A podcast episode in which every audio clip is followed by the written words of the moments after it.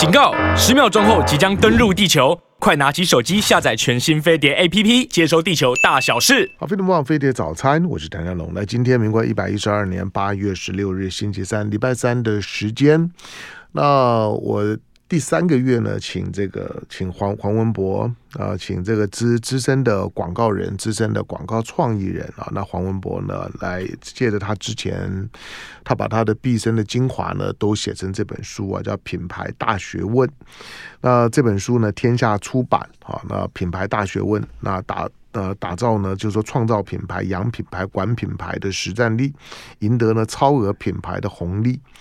那在前面的两个月呢，我们讲到过，就说其其实如果你生意要赚钱啊，嗯，很大一呃一部分呢都是在你的形形象跟品牌上面。对，形象形象跟品牌上面呢，会使得你的、嗯、你的商业利益的那个。加权的那个 bonus 会会拉得非常高，所以所以一个要要要做生意要赚钱的人，那个品牌的经营呢是非常核心的经营概念。当然，它不止在商品啊，我说的当当这种自媒体的时代呢，每个人嗯每个人都必须要认真的去面对自己就是一个品牌这件事事情。对，这个个人品牌的个人品牌的价值越来越高了啊！比比如说最近的美国的这个 Taylor Swift。啊，对，OK，好吧，他他。就突然间的成为一个疫情之后的一个一个一个集体的社会现现象，嗯、就是说在这个时刻，然后呢去买 Taylor Swift 的演唱会的门门、嗯、门票，好像好像好像成为一种精神上的复活仪仪式一样，嗯、大家就就抢，所以啊，他创造了非常非常巨大的商业利益。当然，他本身的这个说歌唱条件啊、外形啊这些呢，都都要都都是不错的。好，那那如何如何去经营经营品牌，经营自己的品牌一些形象，同时。是也要避免，好，比如像我们像这之前的这个呃 Me Too 运运动，嗯，许多好像的公共一些形象呢也经营了非常久，而且也是个品牌了，嗯，也做了不少的广告的代言，那也在也在也也也在这个圈子里面呢也有一定的知名度，可是。瞬瞬间呢就崩溃了，嗯，好，那那那个崩溃是很难修补的，好，所以呢，品牌的经营呢，那是一个很复杂的面向。那今天呢，我们我们来来讲呢，跟品牌有关的呢，另外一个一个新的新的主题、新的概念，品牌的资产呢，比如不不等于呢品牌的估估值啊，这个呢，我们我们知道的。但是呢，今天我们要讲的核心的概念呢是，品牌不不是属于某一个企业的。嗯，品牌呢，其其实严格讲，品牌是属于消费者的，对，是消消费者认可你，所以你你才有这个品牌价值。没有错，这句话哈，香龙，你如果说跟任何这个企业主讲了，我相信呢，每个人眼睛都会瞪得很大，嗯，然后就会心里想说，啊，你去笑一下，嗯，啊，阿林北哈经营这个品牌几十年了，啊，怎么会不是我的？嗯，其实我做品牌顾问，呃，二十多年来啊。每一次我只要讲到这个观念的时候，只有两个下场。嗯，第一个就是门关上了，嗯，他不跟你谈了，嗯，他说你根本就是异端邪说，嗯，啊、呃，我做品牌做那么辛苦，怎么会不是我的？嗯啊，他连听都不听你说。那另外一种就是说，他会让你好好的讲完之后，然后他就跟你说，哦，我不同意你的说法。嗯，所以其实这个品牌不是属于企业游泳的这个观念哦，是我在推品牌的过程中哦最难过去的坎。嗯哦，我也曾经想过说，是不是就不要那么坚持啊？嗯，就放弃这个说法好了。可这样子我做不通啊，因为我的逻辑是一贯的啊。如果说我不能够说服客户相信说品牌不是他的，我就不能说服客户一件事情，嗯，就是你所做的所有事情都会记在你的品牌的账上去，嗯啊，然后你做的好事只有其中的一部分会回到品牌资产上面，但你看不到的很多东西。不是你能控制的东西，才是影响这个品牌是正或是负的原因。所以其实每一次讲到这个议题的时候呢，我都会花很长的时间去跟这个企业主去 fight。嗯，特别是当我碰到哈二代接班的过程中的时候，那个失败率是超高的，你知道？每一次我只要去开会哦，我就会观察一下，就是老老板在哪边。嗯，那通常很有趣哦，通常老老板会以一种你看不见的形式，嗯，现身在会议室里面。Supervisor，哎，对，他是一个你看不见的 Supervisor，嗯，他们都很低调啊，他们都完全的不显眼啊，然后可能是坐在会议室的角落或是坐在周边啊，而不是坐在主席的椅子上面。主席就是他的儿子或他的女儿接班者在做的嘛啊。可你看得出来，那个接班者啊，眼神是比较彷徨的，嗯，是缺乏决断力的。当碰到重要事情的时候啊，他的眼神一定会飘向到某个角落去。他不是在征询对方的同意，而是在看对方的反应。你就知道说，嗯，那位老先生应该就是第一代。啊，那往往这个推断呢，大概正确率超过八成以上啊。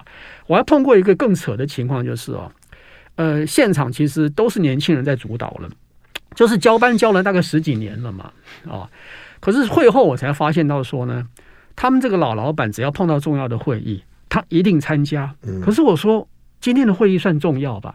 我没有看到老老板参加。嗯，他们说老老板在隔壁的房间在听。嗯，他们的会议室啊，特别为老老板呢、啊，隔了一间小房间，里面有沙发，还可以泡茶。嗯、然后呢，那个就是呃、嗯、单向玻璃了啊，从我们这边是看不到那个房间的，他就看得到整个房间的动态，就是垂帘听政啊。香龙十几年了，嗯、十几年了，难怪那个船产的那个小老板哦，嗯、号称已经接上了所谓的营运长的位置哦。嗯、他对很多事情的决策，他是完全没有任何信心的。嗯、哦，所以其实关于品牌不是属于企业这件事情呢，你不要说十十几年前我碰到这个困难了，即便现在也是如此。我问问看，现在在呃收音机旁边的各位，如果你是企业界老板的话，不管你是大企业小企业啊。你相信我讲这句话吗？你相信企业做了那么久之后，品牌不是你的吗？嗯。但是如果你肯肯听我慢慢讲的话，我相信你会被我说服。好，那我们就开始这个说服的过程。好，我我先讲一个呃最最最最前提性的观念了。为什么讲说这个品牌不是消费呃不是企业的，而是消费者借给你的啊？因为我的利润根据是在于一件事情，是用心理学去研究出来的。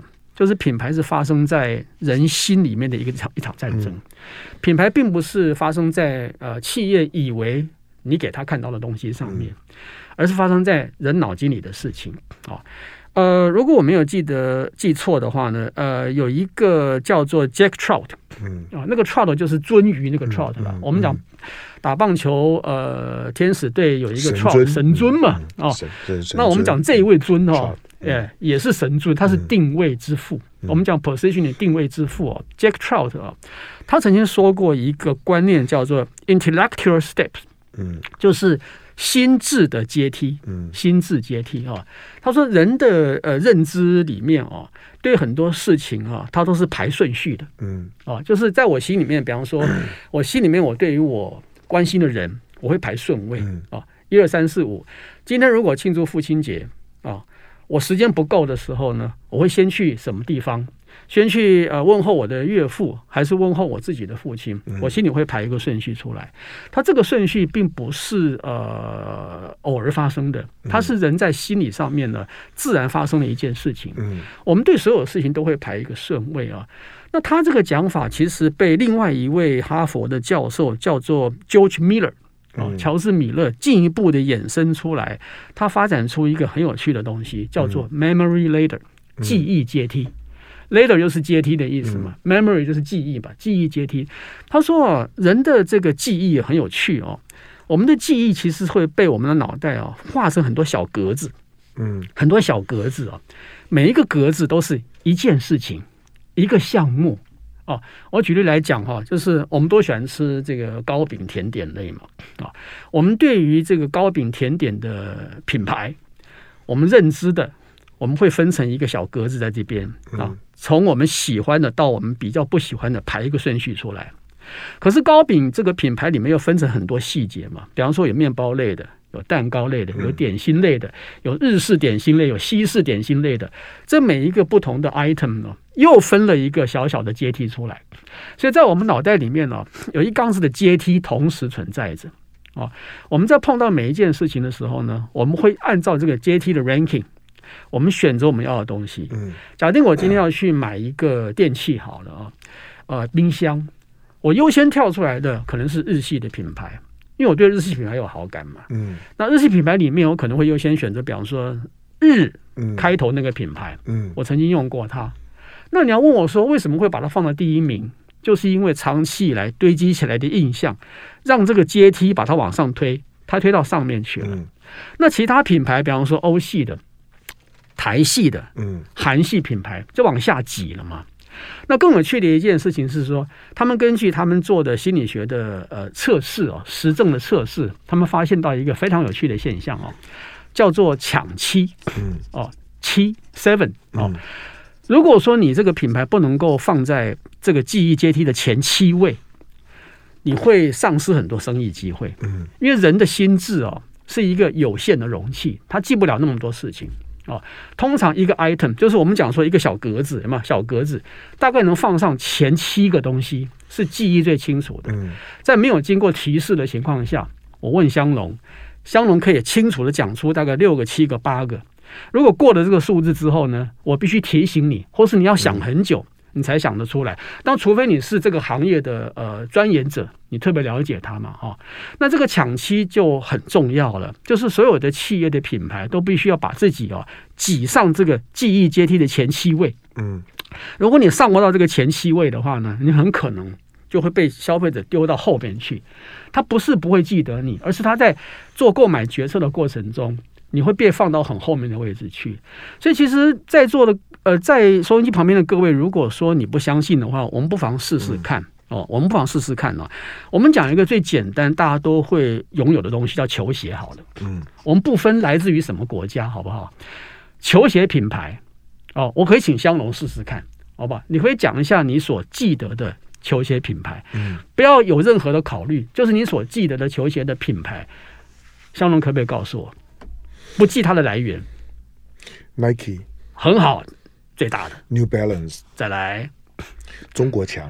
呃，哎，你会说这个就透露自己的年纪了。我也会把中国强放上来。对对对，中国强，这也是我们的。我们小时候记，就是对于我们自己，你知道，就我们这个时代来讲，我们自己会去买球鞋，而且我们自己会觉得，哎，穿那个球鞋呢，是在当当时是个品牌，就你就是不是穿杂牌的中国强是。而且很有趣的是，中国强现在很难买得到了，对，你几乎没有机会穿到它，可它还占据你的这个球鞋品类的阶梯的第三名，它的影影响，它的影响。能力有多强哈？中国强是第三个了。对，那后面的呢？其实其实就都是一些呃，好，比如说呃，Under Armour 哦，OK。但是但但你还蛮年轻的嘛？对，但是像你，但是安德尔莫他本身的球鞋不怎么样。嗯，OK，就是说那不是他的主打的商品。是是。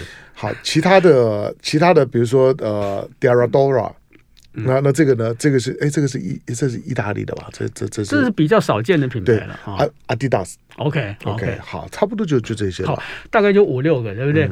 其实你还记得更多的，嗯。但是如果说让你能够很轻松的，在没有压力的情况之下，就能够顺口说出来的，就前面这几个。然后比如还有铺马啦，这些都也也都是对。其实后面还有一缸子，有没有？国产的也有嘛，日系的也有嘛，韩系的也有嘛。那为什么你会把前面七个能够把它记得比较清楚一点？当然，你个人的消费经验，嗯，或是你身边的亲朋好友的消费经验，比方说你要买给你儿子打篮球穿的啊，你要送给一个好朋友的，或是你刚好买了某一家的股票。你记得它，嗯，所以这个东西都是非常重要的一个呃品牌的概念，嗯、就是你必须要把你的品牌位置啊，把它 allocate 在放在前七位才行。嗯，问题是不是你你要放它就能放得进去的？是消费者让你放进来，你才能放得进来的。嗯啊，所以不是企业可以控制的这件事情。我要我要我要进一下广广告。其实，其实，在。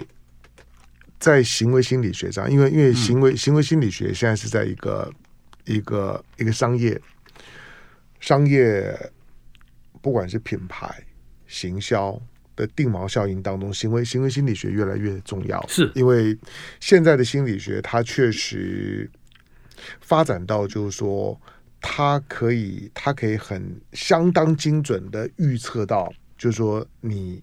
在接收到什么讯息之后，你的行为模式会产生什么反应？会采取什么什么行行动？嗯，这是我我在我在前几天呢在讲到的，就是的二二零一六年美国的总统大选的剑桥分分析。嗯，剑桥分析。你看到你你我们必须要去看剑桥分析。虽然剑桥分析了之后呢，就被告了，然后呢，他要他要解散。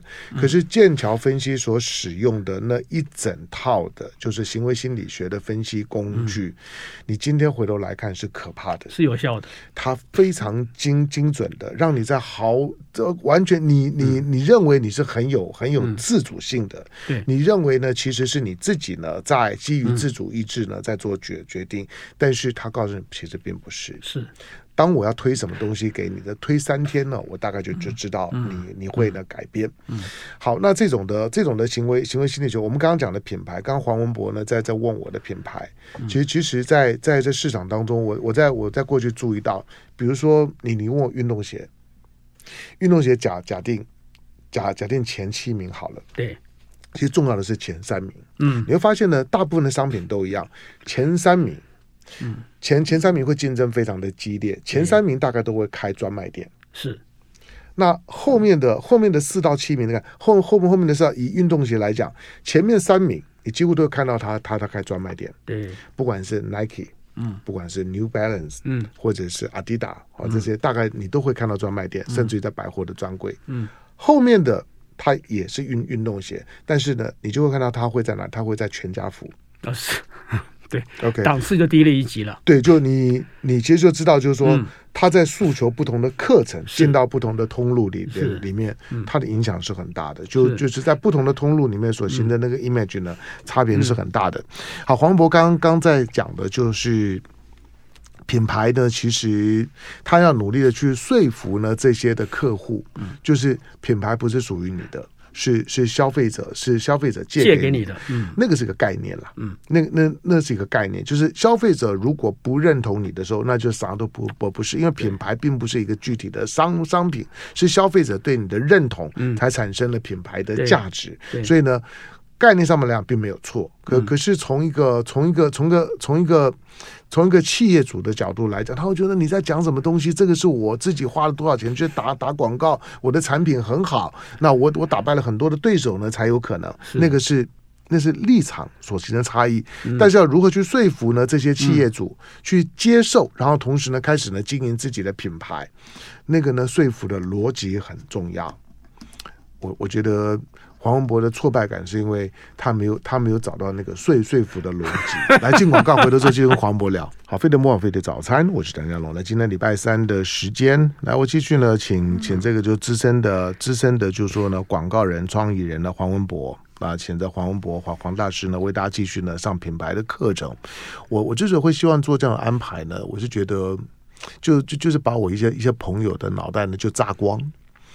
就是，既然反正他们都已经老了，然后然后呢，毕生的精华，那我我觉得，我如果要你要要要你去买书来看，当然也也也很重要了。可是我想看看书跟跟听啊，还还是有不同的，然后是互补的，所以我就呢，我我我就请这些呢。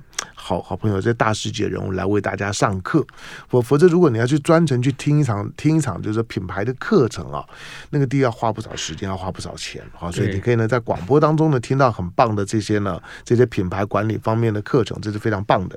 好，再来。对，其实 香龙刚刚讲这个没错，看书跟听书真的不一样。嗯嗯、我从小就喜欢听说书，嗯，我从小就那个收音机哦，对，晚上在那边哦，没有没有没有错，对，就是听那个、嗯、那个说书，我记得他那个说书也叫胡云，嗯哦。他真的是了不起的说书人，嗯、就是好像你你在电影电影院里面看电影一样，嗯、你知道？我从小就受到这个影响啊。然后最后我发现到说，其实写书只能写出来我想讲东西的十分之一而已。嗯，嗯你如果写太多的话，很啰嗦。嗯，可是你不把东西写清楚的话，别人是无法完全理解的。嗯，所以其实每一次写书，我都会很痛苦，就是我可以写到二十万字，可是我必须把它控制在，比方说十万字把它写完。嗯所以像像刚刚讲这个所谓记忆阶梯这个东西哦，在我的书里面呢，只提到了大概一小段而已。嗯，我不可能写太多嘛，写太多和主题跑掉了嘛。可是如果说你要我讲的话，讲两个小时是没有问题的。啊，所以其实各位如果说有兴趣的话，呃，买书来看是没错了，可是你必须延伸阅读，上网自己去找，找一些相关的其他东西来辅助一下自己。嗯，那身为这个作者是没办法去呃解决这个问题的，除非我今天去开 podcast 的。哦，但是我如果开 podcast 的话，我一定经营的很失败，你知道吗？因为我会讲的漏漏等，人家告诉我十分钟，我通常要讲一个小时才能把它讲完，嗯，所以我不会是一个好的 podcast 的经营者，嗯，哦，那回到刚刚讲的这个记忆阶梯的问题啊，刚刚为什么讲说呃品牌是消费者借给企业的哦？你也知道说其实无论是品牌，无论是任何的印象的东西，都是在人的脑袋里面发生的事情。嗯啊，记忆阶梯这个事情告诉我们一件事，就是其实人的脑袋很像是一个呃房间很有限的旅馆。嗯，我再讲一次哦，房间很有限的旅馆，精品旅馆。哎，而且是精品旅馆了，它只能容许少数人。哦，你必须打扮得宜。你必须有足够的这个身份啊，你必须有一个通关密语，才能住进这个旅馆的有限的房间里面。嗯，而且每一层楼哦，只有七个房间。嗯，啊，那如果说后面排队的人是第八、第九个，你想要挤进去这个旅馆的房间去的话，那你必须要能够有办法把前面的人挤出去。嗯，或者等他们自己哦做错事情自己退房才行。啊，所以其实企业在争夺这个脑袋里的空间的时候呢，你可以把它想象成就是在做等旅馆这个动作啊。其实我们有时候在特定节日的时候，你会发现到说，在台北市的某一些呃建筑的外面呢，那个车子是大排长龙的，就是呃年轻人在等旅馆嘛。然后有一些就是等不及的年轻人呢，那开着车啊到处狂奔呢，就是为了要找一个房间。嗯。其实企业很类似这个情况哦，很多企业努力了很久之后，他说我什么都做了，我为什么都挤不进去这个旅馆呢？原因就是因为说前面的住客哈太强了，嗯，他是做了长期的租赁，嗯，他强到你根本无法取代他。那如果你要取代他的话，也不是没有办法可用了，有办法，嗯，就是在行销上跟传播上是有办法可做的。第一个办法就是很暴力式的办法。就是大打知名度，花大钱。嗯、所以，如果说你你是一个有钱的企业的话，你如果想要立刻让你的品牌能够从零到有，嗯，把别人推出去啊，把你的这个名字挤到消费者有限的记忆空间里去的话，嗯嗯、花大钱是一个办法。比方说这几年呢，呃，声誉鹊起的有一个冰封衣，嗯，对，冰风衣广广告常对，我们不讲英文名字嘛，我们只讲那个男孩嘛，哦，就是用这个方式啊，他做的广告非常非常的多，而且是铺天盖地的在做，那几乎是暴力式的用预算呢，去把他的那个我们讲 mind share 啊，嗯，哦，把它炸出来新战率了。那当你有了 mind share 之后呢，能不能换到 market share 呢？原则上是换得到的，是没有问题的。嗯、可是问题是，如果你要稳稳的住在那个有限的七个房间里面的话，你光这样是不够的。你后面必须去证明说，你的产品是足够让消费者继续很忠诚的去支持你的，或者是你必须要确定说，竞争者啊是超越不了你的。嗯，所以暴力式的呃打知名度啊是有效的啊是有效的。那第二个方法就是要做一件大事情。嗯比方说话题行销，用这个方式就也可以让你很快的住进那个房间里去。嗯，像当初台北市的木栅动物园哦。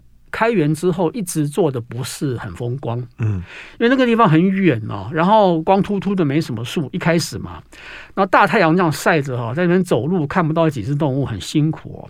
到了最后，他们找到的方法就是引进明星动物啊。我们当然晓得最明星的就是猫熊嘛，嗯。哦，当猫熊引进来之后，就把人潮带进来了，对，哦，或者像吴宝春，吴宝春是个面包师傅，嗯，他靠去国外得奖。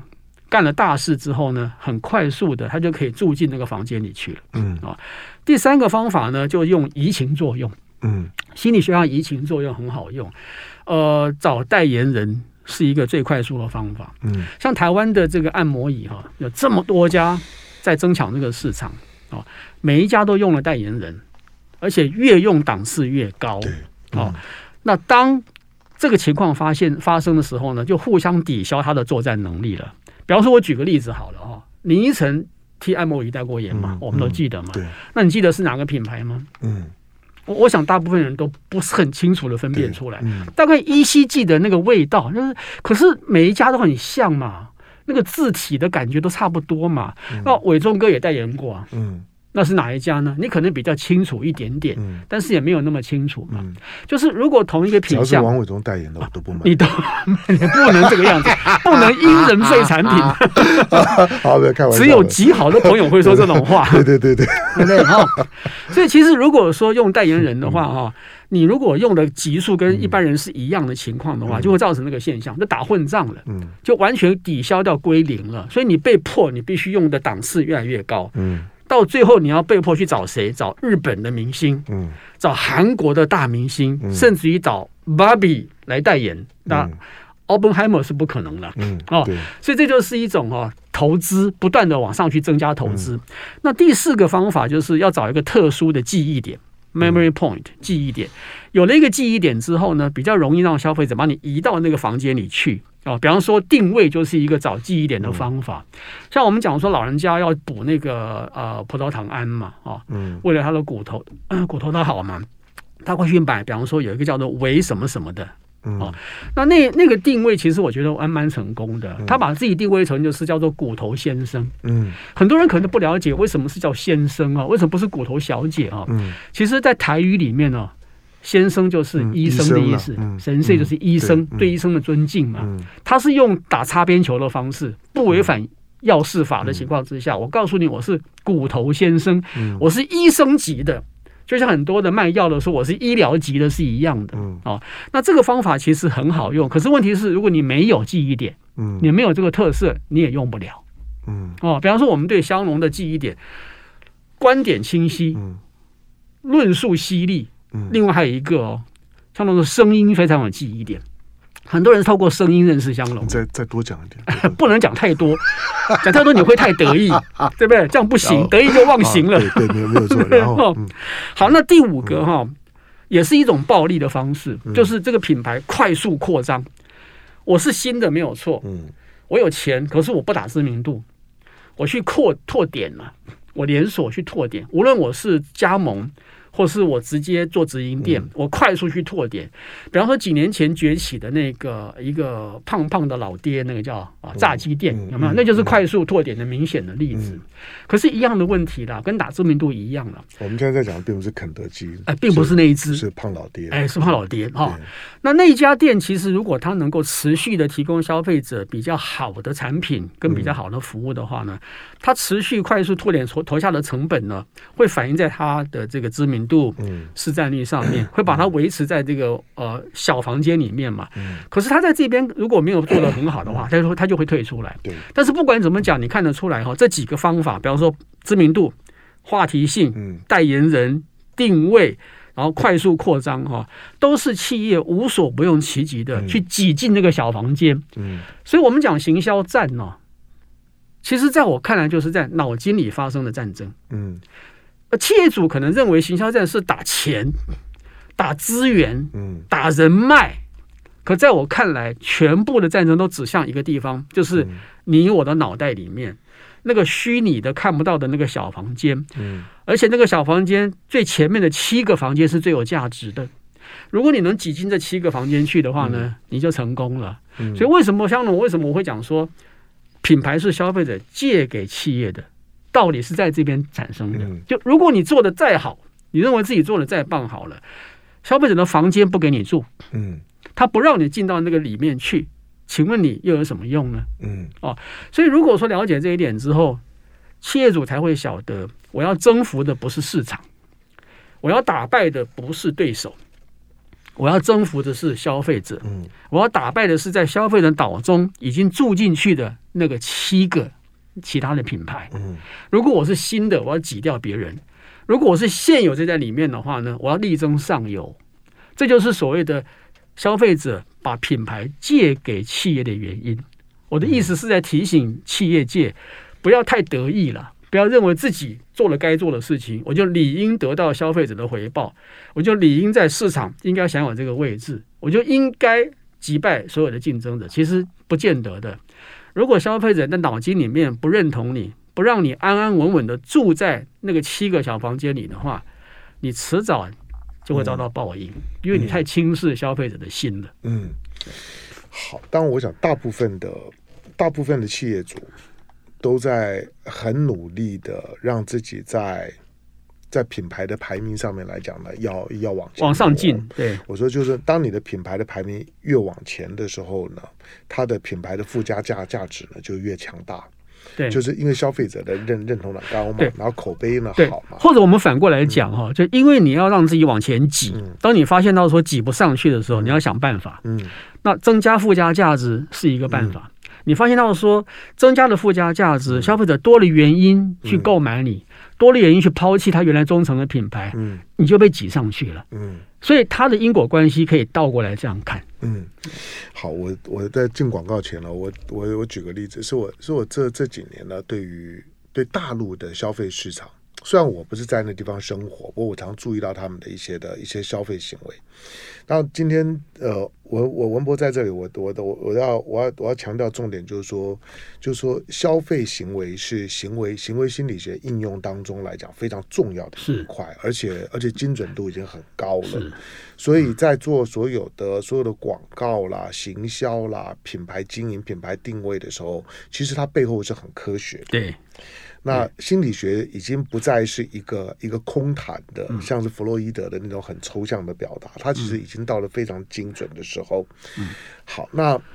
好，就就像就就像我们在在在看在在在看这个就剑桥分析里面他讲到的那个那五个英文字 ocean o c e a n，嗯，你回头去看一看，就是他用 o ocean 这五个概念呢，他可以他几乎可以很难清楚的就找找找到你，然后呢把足以影响你的讯息呢打到你你身边，潜移默化，让你不知不觉当当中呢，你不投票的你都会进场去投投票，而而且呢，而且照他呢所设定的那个议题，他是用这种方。方式让川普当选的，嗯，好，那但是我们我们在谈到就大陆的品牌的时候，我建议就所有的企业主，可能最弱的一部分就是呢，你对于大的时代的浪潮，嗯，一个跟你的广告无关，跟你的行业竞争无无关，而是某一些在行业以外的更大的大事件，嗯，它会冲击到这个行业，呃，比如说在大陆，在在几年前，几年前呢，西方国家呢开始炒作新疆棉。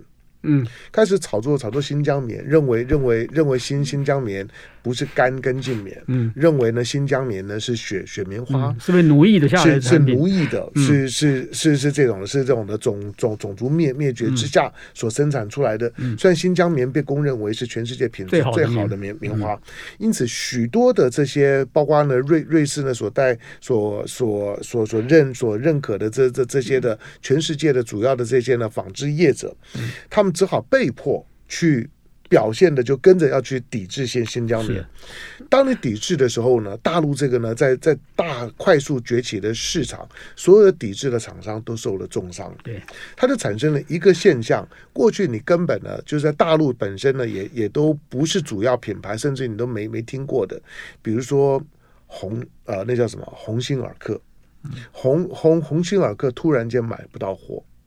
就就是当你在抵制新疆棉的时候，嗯、我把我把我的我的本土品牌的国家认认同对于新疆棉的支持态度推到前面，嗯，因此几个大陆品牌就上来了，嗯，在那一波里里面，嗯，许多呢在全全球很强势的这些的、嗯、这些的纺织啦、运运运动鞋啦，或者或等等等的这这些的品牌都大倒退，嗯所以有一个外在的大事件发生的时候，是考验你企业主呢，你知不知道你翻身的机会到了，或者你被潮流淘汰的时时间点到了。那个关键的外事件跟你的企业本身无关，跟你的行业本身无无关。可是当你表态错的时候，或者你没有抓住那个浪潮的时候，你就错过了最好的机会。来，尽管告回头继续跟黄博聊。好，非常莫非的早餐，我是谭家龙。来，今天的星期三的时间呢，黄文博大师上课。来，今天的品牌大学问。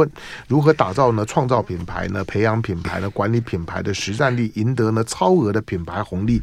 你的、你的、你的所有的产品的最大的利润呢，都会在品牌里面的去表现。这个是你要认认识的。那不是你的原物料的管管控啦，或者在店面的这些店租啦，或者呢，你你你请的这些呢销销售人员的月月薪。这这些的成本跟你的这个商品的定价之间的那个差距都都很小。真正能够让你把差距拉开的是在这些以外的，对是在品牌的部分。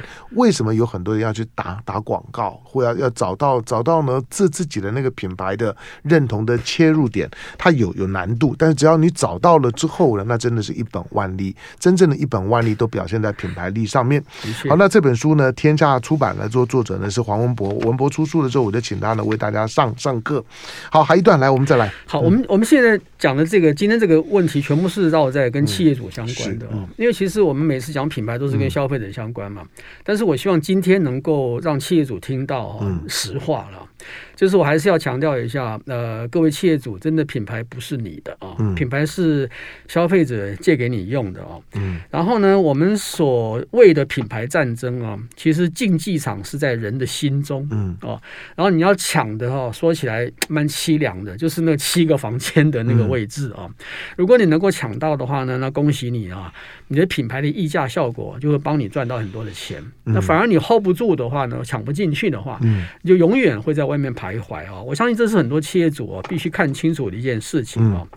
呃，企业的经营者一定要接受一个观念，就是你是品牌的代操者，嗯，就跟股票市场一样有代操啊。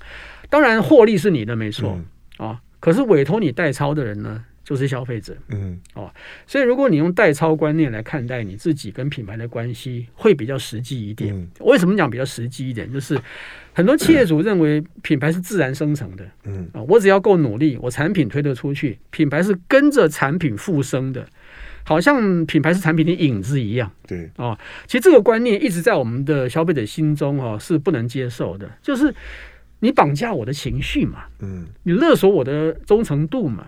好像我买你这个产品，我就非买你这个品牌不可。嗯，哦，我觉得这是不对的哦。其实如果说你把这个 观念用在呃很多的品牌的更迭上面，你会看得出来哦。其实已经在改变中了。嗯，其实消费者就算对这个产品呢有非常大的喜好度，可是因为品牌犯了错。很可能一夕之间，产品就会被丢在水沟里去。嗯，我们远的讲说，比方说号称呃台湾最好喝的水果茶的，呃有一个某方水果茶，嗯嗯、一方、嗯、产品非常好。嗯，其实我几乎都在买他的产品来喝。嗯，可是那个事件发生之后，好几次我去买的时候，我发现到呃有人用异样的眼光在看待我，的确是有的。嗯，嗯哦，那以前的排队长龙就已经不见了。嗯，他到底犯了什么错？那个错也不是他要犯的，嗯，也不过是一个小编在大陆的小编不小心，嗯，讲了一个比较擦边球的话而已。嗯，难道错大到这个程度要毁灭整个品牌吗？但是从消费者的情绪上来看，你伤到我的情绪了，嗯，你你产品再好，我也是不买单，所以他被迫还是要去做转进，嗯，哦，这个这个品牌等于在台湾就已经。几乎是消失掉。嗯哦，我再举例来讲哦，这这就是在几个礼拜前发生的真实故事哦。呃，我们去买这个呃双麒麟，嗯，我看到了一个超商，某家超商有买一送一，没错。我说哇，双麒麟买一送一，这太爽了哈！这一定要去买买看，因为它上面并没有写任何的条件，它就写说什么口味的买一送一嘛。我们到了现场之后去买的时候，那个消费那个店员突然跟我们说：“你们有绑绑某某家的信用卡吗？”全盈利。嗯，我说啊，嗯，我说要绑那个信用卡吗？他说对，条件是要绑这个信用卡，你才能够去买买一送一。我说你们没有写，他说有啊，有写啊，原来是在那个店内的哈招广告的很小的一行字有写这个东西。嗯，我为了要去买一支买一送一的霜淇淋。嗯，我要去绑我一张信用卡，我觉得那个已经不是麻烦而已了，而是一个风险，嗯，让我的财务暴露风险啊。那我很快的我就决定我不吃它了，嗯，我马上转转角到另外一家去，嗯，哦，那是呃易差那一家哈，本土的企业的双麒麟，我就买了他的双麒麟吃了，我一样吃的很爽。其实我这样讲了，我对那一家易差的食品。呃，业者我的好感度是比较低的。嗯，我对那一家超商的好感度是很高的。嗯，可是因为这一件小事情，他触怒了我。没错，让我觉得说你没有诚实告知，你没有堂而皇之、很大方的告诉我，我必须附条件才能买买一送一。嗯，所以你看，即便是我累积了几十年对那个超商的好感，因为这一支双麒麟，它让我对它产生了很不好的感觉。嗯，嗯，消费者。其实我我一点都都不认为消费者是喜新厌旧的。嗯，当你认为消费者喜新厌旧的时候，其实是那个旧可能出问题了，嗯，而而而你不愿承认你出问题，比如你刚刚你刚刚讲的那个那个就是的便利便利商商商店的买一送一的双那家的行销，对。那家的行销呢，最的最近你你没有讲，其实我我并没有关，我认为他最这一波的行销是出问题的，OK，就是他用一种一种促销的方式，嗯，那个那个促促销吸引到我，好，比如说。咖啡买一送一，对，或者说什么东西买买一送送一，嗯、那吸引到我，我就 OK 啊，因为我本来就就就你的会会员啊，买买一送一嘛，那这个东西是我是我吃到的好好吃的。嗯、可是当我进去的时候，我发现你要你要你要你要附加条件，我告诉你，嗯、我我两次绑到一半的时候，我放弃，因为要要填填那么多东西啊。我们我不是不能填，可是很啰嗦嘛。你你你知道要绑定一个东西啊，要填那些的资料，因为这关乎到金融安的安全。对，那个那个绑，然后再认证，你就觉得我需要为了一杯咖咖啡去去这样做吗？我需要为了什么东西去这样做吗？而且最重要是，我觉得我被骗了。对，我被你拐进来了。关键在这边，关键在这边。那个拐进来了之后呢，就开始产生一种就是说。你不值得我这样子无无私的信任你，是我过去对于你的事情呢，我是很无私的相信的。我我公开讲过，我是便利商店养大的，对，就是有了便利商店之后呢，我几乎不需要别的东西，我找到便利商店里面呢，嗯、买买买凉面也好，买茶叶蛋也好，嗯、买买地买地瓜也好，嗯、我日子就可以了。嗯，那可是当我。但是还好了，就有几个的通通路系系统会相互的竞争。可是这些通路系统，我注意到在某一个行销动作当的当中，如果犯了一些的小错误的时候呢，你都会发现客人对你的品牌的那个忠诚度就降低了，不是喜新。厌旧是有原因的。好，时间的关系呢，今天在我们现在现场的黄文博，好，那书呢，大家自己找来看了。我会继续请呢文博呢来来把他的品牌课呢上完。那品牌大学问，打造呢创造品牌，培养品牌，管理品牌的实战力，赢得超额品牌的红利书。那天下出版，感谢今天到我们现场的黄文博。好，谢谢香龙，谢谢各位听众。